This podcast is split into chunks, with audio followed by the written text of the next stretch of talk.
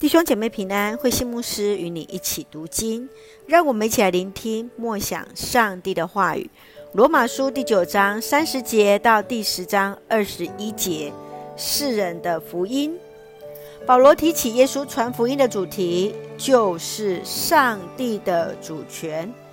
人唯有相信耶稣，在上帝的面前悔改，顺服上帝的引领，方能得救。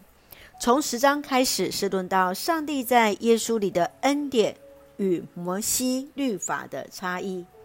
犹太人知道遵守摩西律法的困难。过去，上帝为以色列人差遣许多的先知，但是他们都不肯听从。保罗直接指出一条道路，就是口里宣认耶稣为主，信上帝使他从死里复活。就会得救。让我们一起来看这段经文与默想，请我们一起来看第十章十七节。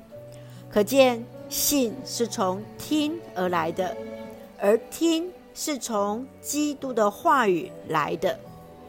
保罗来指出，相信耶稣就得以拥有得救的生命，顺服耶稣就能够拥有得胜的生命，为主结果子。就得以拥有荣耀的生命。保罗更进一步来传达，耶稣基督的信息必须要透过传播，才能使人听见，使人可以听见后才能够相信，相信后才能够与上帝连结。福音的信息本身就是传扬基督，而这就是基督教信仰的核心。传扬基督，这正是在宗教改革当中所重视的，宣讲上帝的话语。因此，保罗来称赞那传福音的人，他们的脚踪是多么的佳美啊！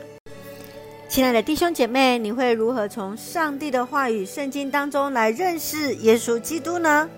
你会如何传扬基督的话语，使人得以相信与遵行上帝的话？愿主来帮助我们，信从听而来，听是从基督的话语而来。愿我们都成为那传福音的使者。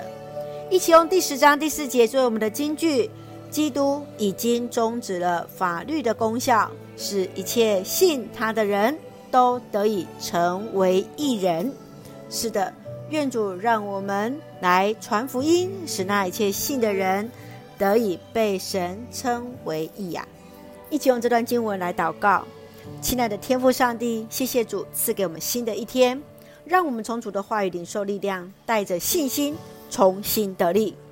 求主让我们的信心建立在你的话语当中，使我们的信有根有基，使用我们成为那为主传福音的使者，使人得以领受上帝的恩典。愿主赐福我们所爱的家人身心灵健壮，恩待我们所爱的国家台湾有主的掌权。感谢祷告是奉靠主耶稣的圣名求，阿门。弟兄姐妹，愿上帝的平安与你同在，大家平安。